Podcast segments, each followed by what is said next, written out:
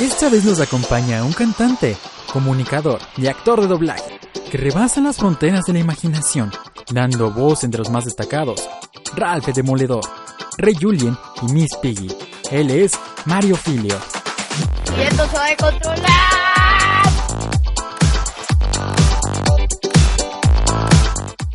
Bienvenido y muchas gracias por aceptar nuestra invitación. Y bueno, No, gracias a ustedes. decidí gracias. traerlo porque la verdad es que como escucho mucho al Chicken, y la verdad es que me, me, me gustó tanto la forma en la que él lo entrevistó que dije, lo quiero para mí en una entrevista. Entonces, aquí estamos y la verdad es que muchas gracias por aceptar. No, yo feliz y el chicken está, además tiene ligereza, naturalidad. Entonces yo creo que es lo que hace falta, que la gente se relaje y de verdad nos divirtamos un poco más. El chicken está muy bien. Ayer estuvo Don Pancho Colmenero y Arturo Mercado con él. Entonces este, se me hace que va, está haciendo cosas interesantes. Y bueno, comenzando. Eh, sabemos que es un gran mundo lo que es el doblaje. Cuéntanos cómo, cómo fue tu decisión para iniciar en el mundo del doblaje. Fue una casualidad, no fue como por... Vaya, siempre me gustó y creo que una de las cosas divertidas de esto fue que me di cuenta sin, sin haberlo buscado mucho porque mi papá se dedicó muy poquito al doblaje.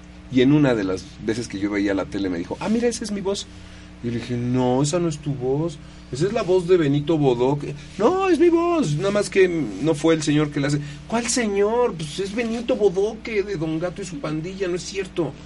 Me dijo, ah, pues te tengo una mala noticia. ¿Ya te conté de Santa Claus? Sí. Ah, bueno, ahora te voy a platicar del doblaje. Entonces ya me contó que detrás de todos los actores de doblaje, pues había un actor, este, detrás de todos los personajes había un actor de doblaje. Y ahí empecé a asociarlos y a seguirlos. Y después pasó, eso fue como a los nueve años, después pasó hasta la universidad, que me, me invitaron a un curso en una de las compañías de doblaje que tenía Televisa en ese entonces. Y fui a tomar el curso, pero pues, yo decía, no, yo no voy a poder, esto es, es muy difícil. Y te tengo que confesar algo, se me sigue haciendo muy difícil se me sigue, me pongo muy nervioso cuando hago doblaje. Le tengo mucho respeto, la verdad. Sabes, yo creo que cuando alguien le pierde el miedo a algo o el respeto a algo, tal vez ya no se compromete tanto para hacerlo bien. Entonces yo cada vez que llego a una sala de doblaje digo, ay, podré, no podré, me saldrá, no me saldrá. Entonces así empecé, con mucho miedo y poco a poquito, a, a principios de los, a finales de los 80, principios de los 90, hasta que me fueron llamando cada vez más y más. Y cuéntame, ¿cuál fue tu primer, eh, tu primer doblaje que hiciste? Ay, qué buena pregunta. Es que a lo mejor te acuerdas, o sea, a lo mejor se acuerda uno de los de los ah, papeles más sobresalientes, porque la primera cosa que hice posiblemente fue como muchos de los actores que inician un personaje atrás, un policía o una persona que pasa caminando o alguien así. Pero ya formalmente yo creo que fue para Cartoon Network cuando empezamos haciendo La vaca y el pollito y otra serie antes de esa que se llamó La Gran Bolsa o Big Bag, donde salía un perrito que era un muppet de estos de los de Jim Henson, con unas orejas así como de calcetín y trabajaba en una tienda de juguetes y se llamaba Chelly. Y hablaba, Chelly hablaba así, era, era muy incómodo de hacer, ¿sabes? Porque después de un rato de estar hablando así, la garganta se cansa. Yo era un novato, entonces cometí el grandísimo error de darle una voz que no era fácil de hacer. Ese fue, ese fue de los primeros. Después empezamos con la vaca y el pollito y empecé a hacer a, a Flem, a uno de los amigos de vaca y pollito, uno que hablaba así. Y luego empezó Jaimico. Y luego muchos personajes en las chicas superpoderosas y en, en- en este Johnny Bravo y así. Entonces, a la par de eso, ya hacía yo cosas para Disney, pequeñas cositas, pero creo que Cartoon fue el- uno de los que me, me- me impulsó más.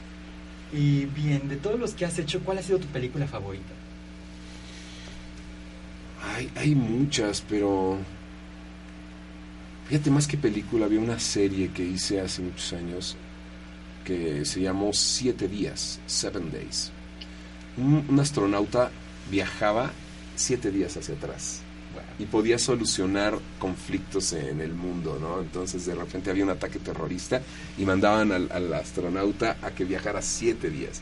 Fue de, de los primeros estelares que hice y fue mm, me emocionaba mucho y me emocionaba mucho verla. No la he conseguido, por ahí debe de andar, porque se hicieron varias temporadas.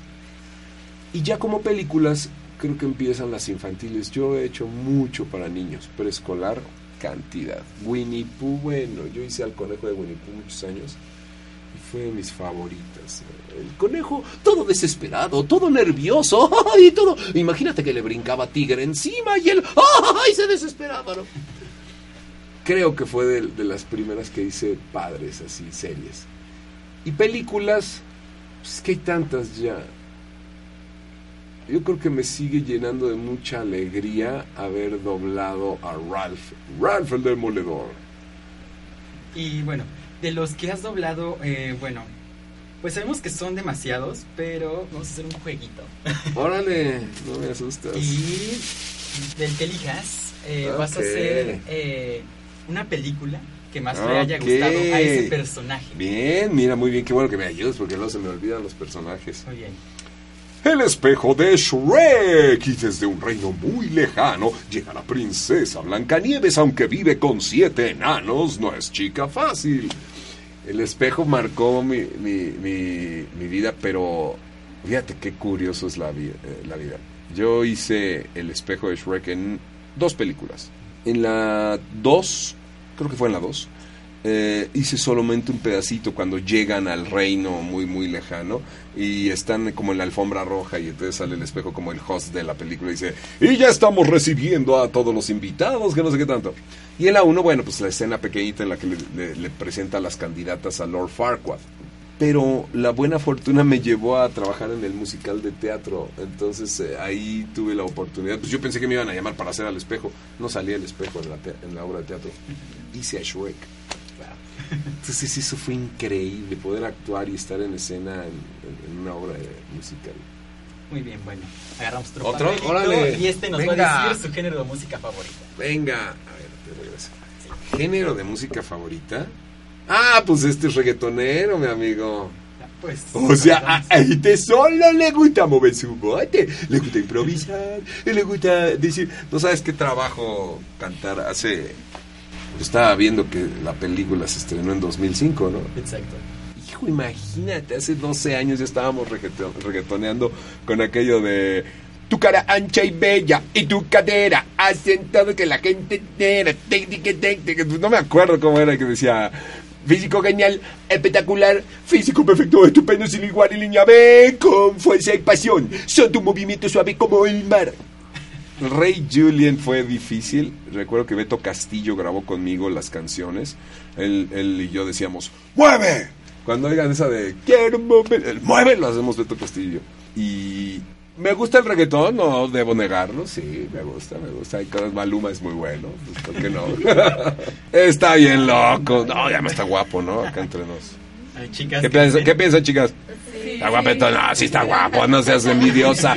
Tú, está re guapo. Muy bien, bueno. Otro personaje igual. Y este nos va a decir qué opina del México actual. Ok. Creo que es un Ah, tema difícil, está- pero. Está terrible porque justo este es un personaje que se asocia con mucho de, lo, de las figuras políticas que pueden haber. Mira, este cuate dice, los peces son amigos, no comida. Y quiero que sepas que muchos tiburones hacen creer a la gente que los peces son amigos, pero básicamente somos su comida. sí, el México actual tiene mucho por hacer más allá de la política. Hace poquito recorrí to- todo el sureste en auto y como, como diría el tiburón ancla de Buscando a Nemo, la verdad, yo creo que hay muchas cosas más importantes que las noticias que hay de, pues, de problemas, eh, eh, de asaltos y de esas cosas. ¿Qué lindo es México y eh, me hizo sentir profundamente orgulloso. Bueno, hasta escribí una canción, por ahí la voy a publicar luego. Ah, muy bien, bueno, la esperamos. Mejor Sí, sí, la- sí. que- Sí, ahí la vas a publicar en tus redes Sí, sociales. la subo a las redes, en las tiendas digitales siempre las pongo. Muy bien. Otro este, nos va a decir Venga, un consejo que le darías a los jóvenes para aprender mejor dentro de esto. que quieren incursarse al mundo de la locución o, en su caso, el doblaje. fíjate que este es un personaje difícil porque, se los tengo que confesar, lo bueno es que na- nadie nos está viendo, ¿verdad? Nadie ve este programa. Fíjense que Gus Gus de la Cenicienta, este ratoncito, es grabado, ahora que veía la- los equipos que tienen ustedes aquí, se inició grabando con, con un carrete, grabadora de carrete. Se grababa a siete y media y se reproducía a 15. Esto quiere decir que el ratón se graba así de despacito. Y cuando le sube la velocidad, se oye ¿no? Se oye rapidito, ahorita no me sale. Entonces, por eso cuando hacemos a Suk a, a- a Gus Gus, eh, copio el inglés que es Cinderella, Cinderella, we love you, Cinderella. Y yo lo grabo, Cenicienta, Cenicienta, te amo, Cenicienta. Le sube la velocidad y dice, Cenicienta, Cenicienta, te amo, Cenicienta. Vaya, ya con la voz del ratón.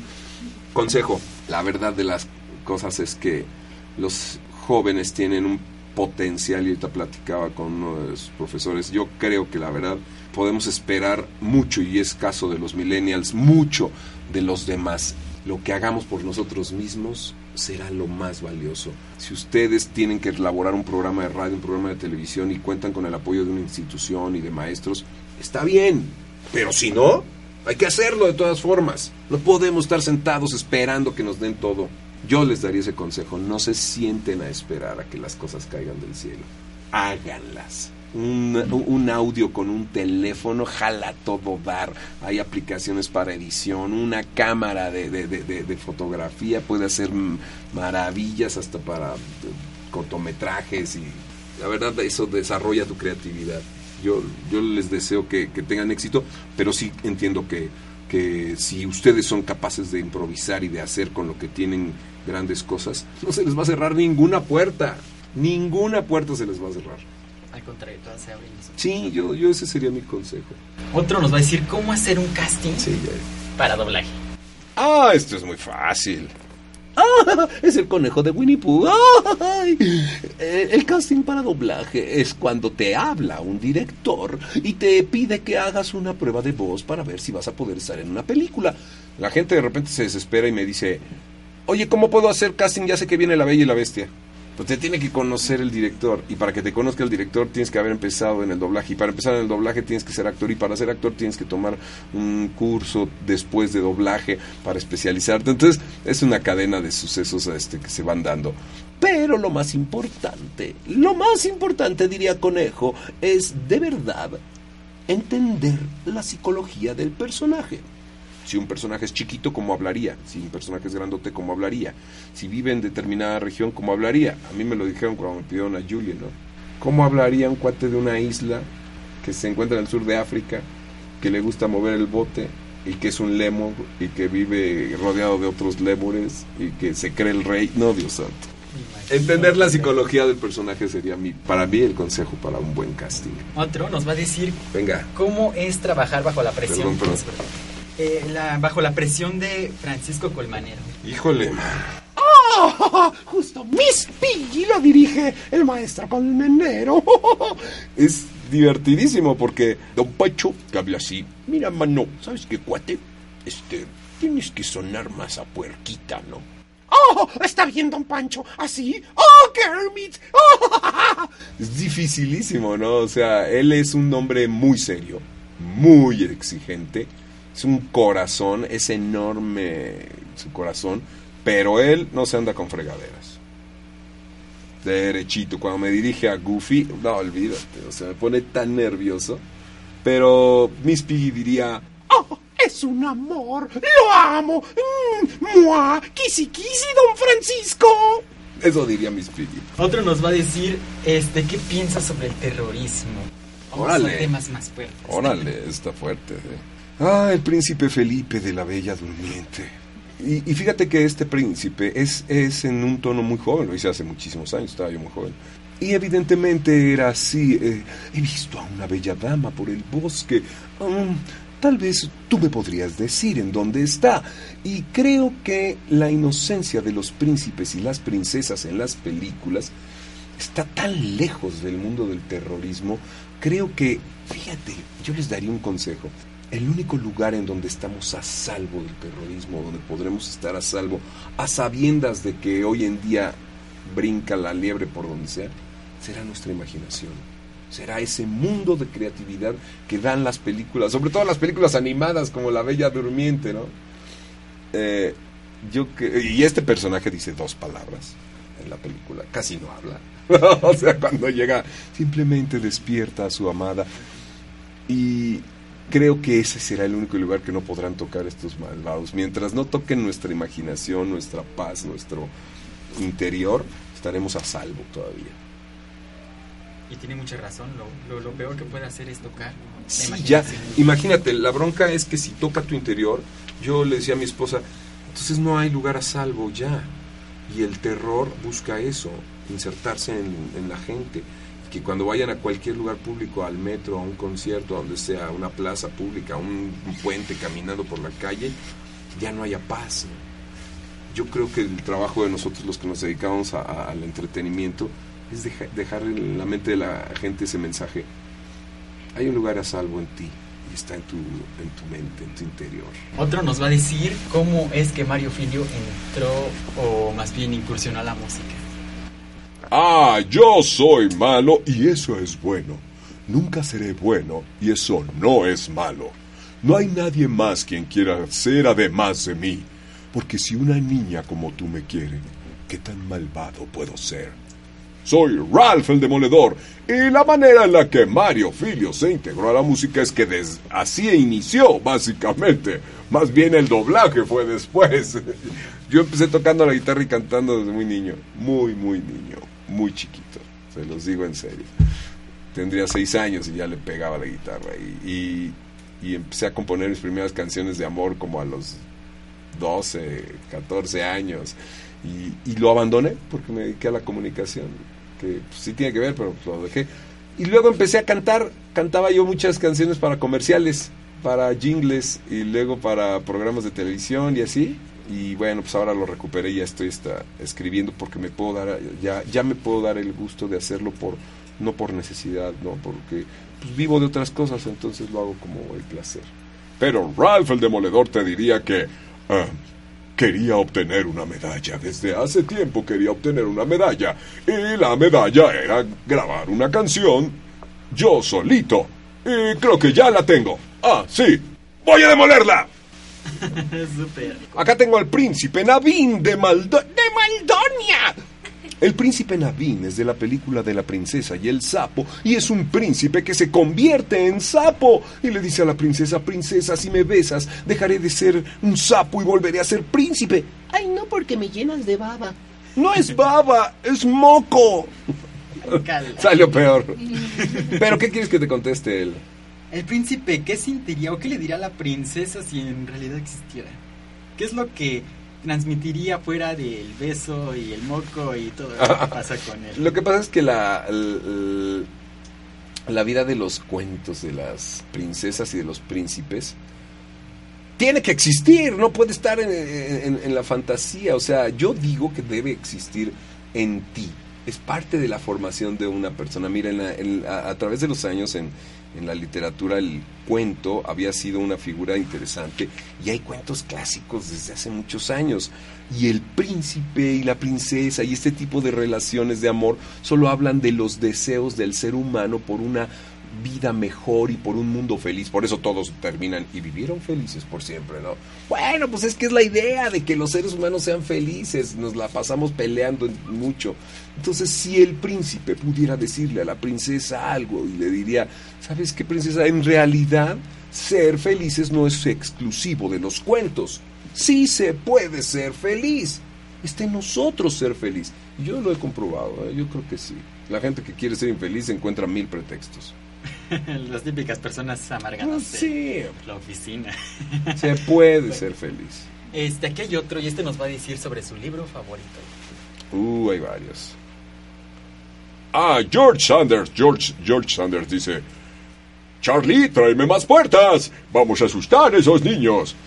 Y sin llegar a ser de los personajes en Monster Six más, más conocidos, porque el otro día me di cuenta que ya hasta hicieron un, un- un remix de otro personaje que sale ahí que hago que es muy chiquitito que dice Un niño flotó sobre mí e hizo volar un auto con su rayo láser.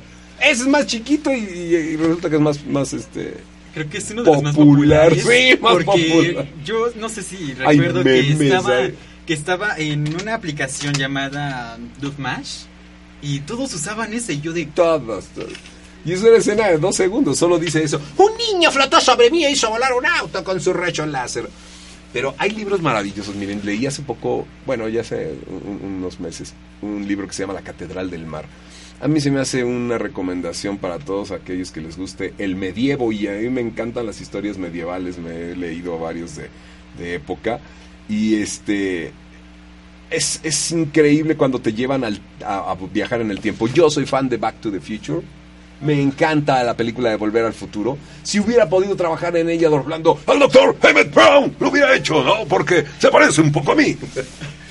Pero eh, mi libro favorito o mis, mi- mis gustos en los libros son estos que te hablan del pasado y que puedes moverte en el tiempo.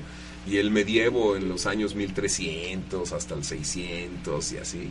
Este, son formidables las épocas de, de- medievales de caballeros. ¿Será que por eso me gustó tanto trabajar para Star Wars? Porque casualmente está inspirado en una historia medieval de caballeros eh, con espadas y, y en lugar de caballos traen naves, pero es una historia medieval, son, son mosqueteros.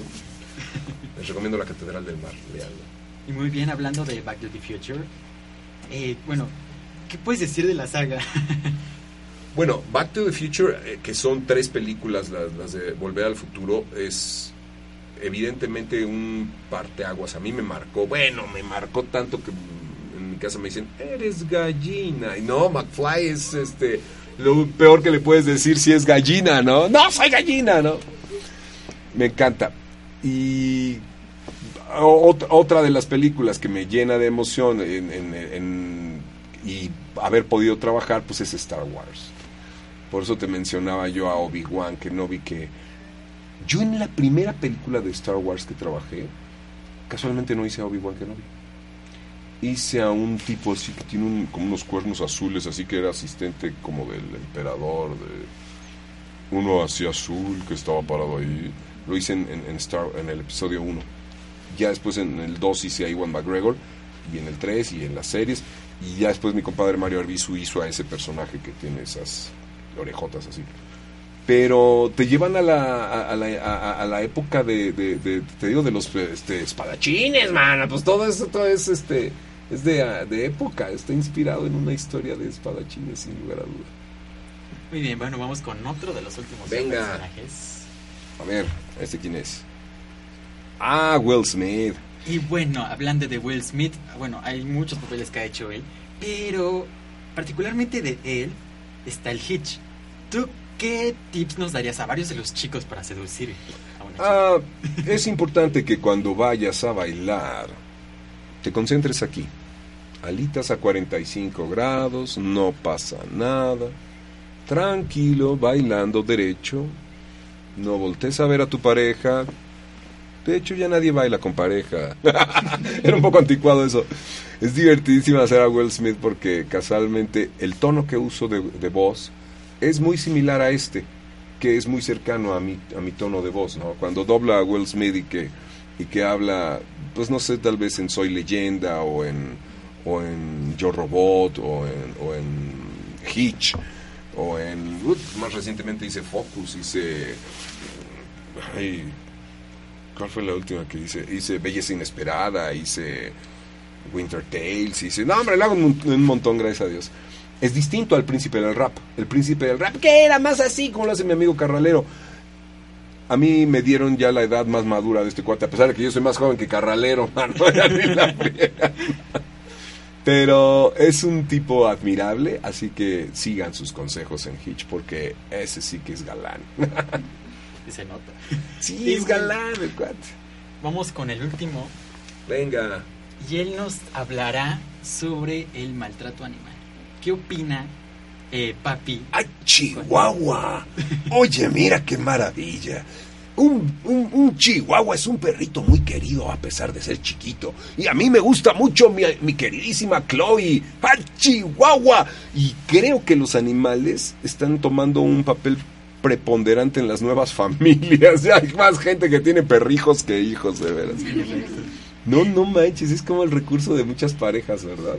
Bueno, pues nada más tienen como finalidad hacernos más humanos. Yo les diría que cuiden a su mascota, cuiden a su perro y no lo consideren como un juguete. Un perro siente, un perro sabe cuando le hablas con cariño y lo más importante, siempre será leal y siempre te estará esperando detrás de la puerta, moviendo su colita aunque te tardes una semana o un mes en regresar. Él siempre estará ahí dispuesto a brindarte su amor, su cariño y a perdonarte todo. ¿Cuántas cosas que aprender de los perros? O sea, no son rencorosos, siempre son cariñosos y expresan lo que sienten. Son leales. ¿Cuántos dejamos de expresar lo que sentimos por prejuicios? no? Ah, me cae bien, pero no se lo voy a hacer evidente y así, ¿no? Bueno, los perros creo que tienen una parte esencial sobre eh, lo que es amor, lo cual otros animales Otros podrían pues, sé. tenerlo, pero quizá no lo expresan. Es A mí me gustaban mucho los gatos, pero sí, se me hace que son medio misteriosones ahí, ¿no? Como que no Sí, son muy, como que no son muy confiables. no sé Son qué. padres, están Sí. interesantes. Yo digo que está muy interesante la jugada del gato, pero eh, yo hice un gato que en una, en una película que se llamó Kiki, entregas a domicilio o algo así, que era un- una brujita. Y me tocó hacer un gato, pero fíjate en la filosofía del personaje, me fui a un tipo más intelectual. Nosotros los actores manejamos centros emocionales. Si hablamos desde intelectual, el personaje estaría aquí. Ah, mm, ah, parece que iremos nuevamente con la bruja en su escoba. Mm, está bien, el gato negro es lo que hace. Intelectual.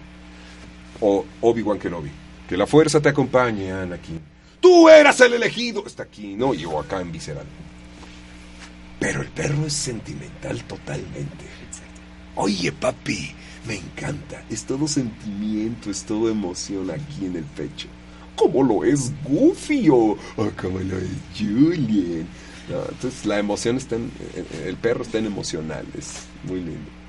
Bien, vamos a hablar un poquito de ecología o algo así sobre la película de Disney Nacho Osos.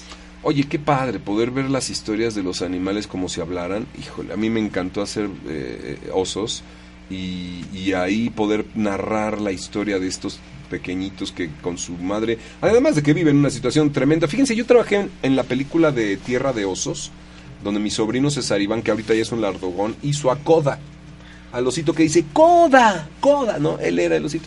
Y a mí me tocó hacer en la 2 a, eh, a un alce que decía, sí, ¿eh? Eh, Uno que se llama Duke, ¿no? Y que dice, oye, porque en la 1 lo hizo Adrián Uribe.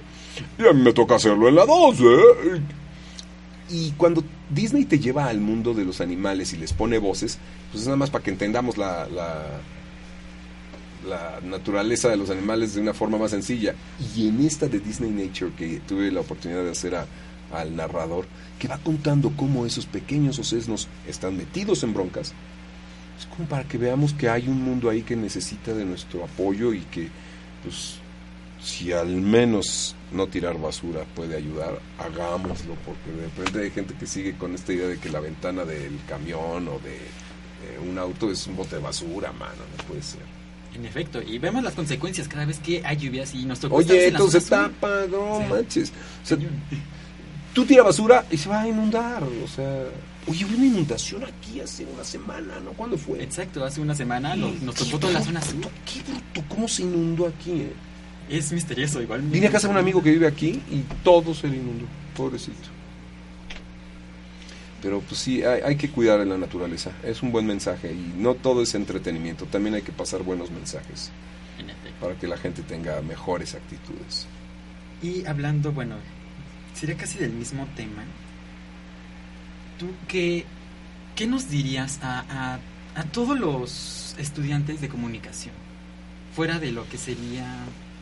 eh, bueno, Fíjate que la comunicación es un compromiso. Yo, yo siempre hablo de 10 reglas que son las reglas de la comunicación, las 10 bases de la comunicación. Y entre ellas hay algunas que les voy a mencionar rápidamente. Claridad, saber escuchar, ser flexible y proponer. Y una que es bien importante es no dar nada por hecho. Cuando tú crees que los demás ya entendieron algo y lo das por hecho, ah, bueno, pues es que yo pensé que ustedes ya sabían. Otra de las reglas dice, cuando algo va mal, detente y vuelve a empezar. Entonces, el comunicólogo, el profesional de la comunicación, tiene una obligación muy grande, más allá de hablar, de escuchar. El que no escucha no puede hablar. El comunicador no es el que habla como taravilla sin pensar lo que dice. El comunicador es el que responde a las necesidades de una comunidad conociendo qué, opina, qué siente.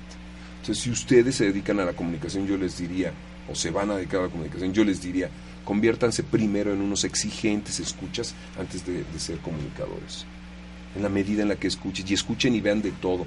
Una vez fui a una universidad y me dijeron, ah, no, yo no veo películas dobladas. yo no, güey, o sea, no, yo, yo, yo solo las veo en inglés, güey, o sea, ¿cómo, no? Y yo le decía, pues es que el doblaje es una realidad, tienes que ver, aunque no te guste. Bueno, es tan sencillo como que los libros se leen y las películas se ven. No puede ser que vayas al cine a, le- a leer, hijo. Tienes que ir a ver, ¿no? Si hablas inglés, felicidades, la vas a ver. Pero si no, ahí está la opción. ¿Qué te quiero decir con esto? Tenemos que probar de todo. Es como si un chef, una persona que estudia para cocinar, te diga, "Ah, no, yo no como cebolla. No, no, no, no. O vaya el ajo, guacala, mitad, cosa. No, tienes que probar de todo para saber cocinar. Como comunicólogo tienes que saber de música, de noticias, de espectáculos, de política, de doblaje, de, de todo, ¿no? Entonces, entonces esa sería mi recomendación. Tengan los sentidos abiertos a aprender. Muy bien, y ya para finalizar, ¿qué, qué bueno, mm, cómo lo centraría? Ah, se me fue la mosca. Tres, dos, otra vez. Vamos a darle un aplauso porque la entrevista está muy fuerte. Concentration. Sí, bueno, eh, como bien ya te había dicho, yo hago más radio que televisión. Ok.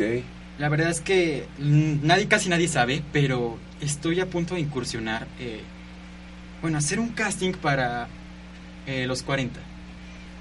Sé que va a ser difícil, y esto ya sería como una pregunta para mí. ¿Qué es lo que me sugerirías para hacer en ese casting? Te voy a recomendar algo que le digo a todos los que se dedican a la radio, que si en la tele es importante, en la radio es más. No cuides la forma, cuida el fondo. Mira, yo te aseguro que cualquiera de los que estamos aquí, si prendemos la radio, nos va a llamar más la atención oír a una persona neta que oír a alguien con una voz muy bonita. Entonces yo creo, yo, no sé, al menos ustedes, yo le dejo en una estación cuando oigo a alguien que habla neta, que te dice las cosas neta, que, que igual y te dice, yo no lo sé todo, pero estoy muy contento transmitiendo. Y saben qué, hoy me paré de malas, pero venía a la estación, me levantó el ánimo y creo que tú te mereces alguien que tenga buen ánimo. ¿Qué, qué? A ver, escríbeme, mándame un WhatsApp, escríbeme un mail o mándame por las redes. ¿Qué me recomiendas para ponerme de buenas? ¿O qué le recomiendas a la gente? Ser real, ser verdadero, te hace tener gente que confía en ti. Entonces mi recomendación para ti es, si vas a hacer un casting, sé tú mismo. No finjas ser alguien que no eres. No finjas estar muy entusiasmado porque entonces oiremos a esos locutores de estereotipo que son tan falsos que Hola amigos, buenos días, bienvenidos. Dices, neta si hablas, cuando sales de ahí sal, Hola, ¿qué tal señor policía? Hasta luego. Es cierto, así no hablamos. Yo le dejo en la radio cuando oigo a alguien que es real, que es neta, que así habla cuando te lo encuentras dentro y fuera de la estación. Sé tú mismo. Sobre todas las Sí. cosas, yo creo que es una de las partes que no sé, no sé si no me dejen mentir mis compañeros, pero una de las partes que yo hago en radio es ser yo mismo. Antes cometí el error de fingir mi voz, hasta que un día llegué, llegó alguien de, de reactor, que le mando saludos, Cecilia, que es una productora de Imer, y me regañó, me dijo, no finjas la voz, sé tú Pero, mismo". pero no solo la voz, no finjas tu, tu manera de hablar, no busques palabras de, este, domingueras, no busques este, palabras que no usas de uso eh, diario, que no tienes eh, comúnmente. O sea, fíjate, cuando hablamos, si yo ahorita hablara, porque tengo la presión de estar frente a las cámaras, eh, mm, bueno, mm, ah, ya cada vez que hago un eh, mm, bueno, es porque estoy pensando qué voy a decir, mejor lo digo. Hola, ¿qué tal? ¿Cómo están?